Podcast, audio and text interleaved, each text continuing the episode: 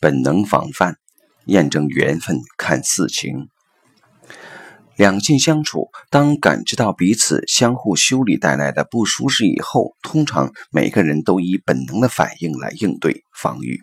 这种本能反应大体包括三种，从第一种到第三种还有演进关系。第一种方式是战斗，你修理我，我对抗，要打败对方，其表现就是吵架、打架、家暴。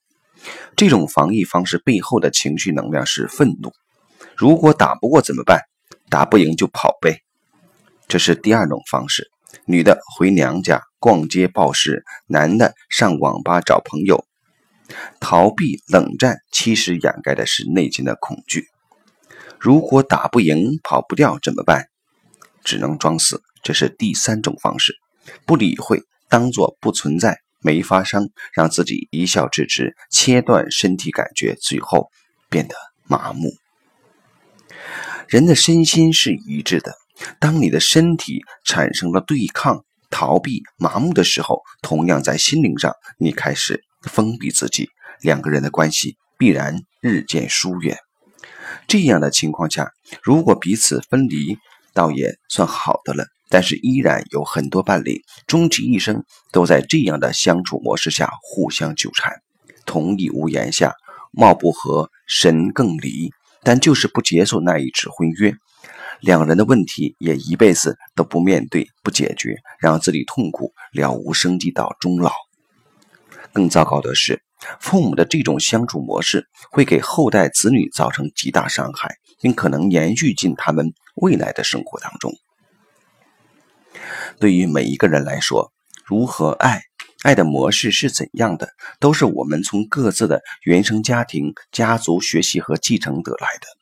也就是说，我们不仅仅从自己的父母那里获得生命，而且传承到爱，延续他们对爱的表达和传递方式，这些都会被带到我们自己的人生路上。当我们和自己的他相遇时，这些延续自原生家庭的爱的模式会帮助我们。有的也会阻碍我们获得幸福。家庭系统排列研究的对象是爱，排列工作围绕的核心是爱。在两性关系的范畴，同样帮助我们认识爱是否有共同的法则、秩序、规律。在什么状态下爱会被满足、会连接、流动？什么状态下爱会断裂、会凝固、冻结？如果。过去没有得到爱的话，现在如何修复自己的创伤？想得到真爱，如何付出？如何接受？当我们失去爱的时候，如何安顿自己？如果我们了解关于爱的那些法则和规律，那么我们就会知道如何让可能中断的爱得以转化，让已经中断的爱重新流动。让开始流动的爱更加长久，我们对于经营幸福人生就会多一份把握。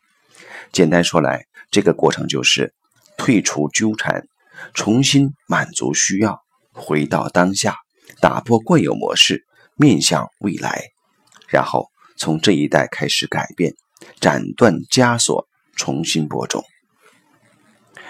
当然。每个人都希望自己能在两性关系中和自己的他一起遵循觉悟的爱的秩序，按照爱的共同法则去经营婚姻，这当然是最理想、最好的。但是，婚姻出现问题是正常的，没有问题的婚姻才真的有问题，或许还会是大事。我们要讲的不是有没有问题，而是如何共同去面对问题。研究发现。婚姻好坏、幸福与否，可以通过四情来检验或者评测。爱情，那种想见、想要在一起而欲罢不能、心跳的感觉；激情，游戏里的喜爱、愿意亲近的感受，反映到身体上，通过生理上的满足而进一步加深的情绪与情感。婚龄长了，爱情和激情会自然下降。取而代之，弥补的是感情和友情。感情，彼此原本没有血缘关系，却因相处而更像亲人。生活里很多事情，很多时候让彼此互相牵挂、惦念。如果有了孩子，这种情感连接会更加牢靠。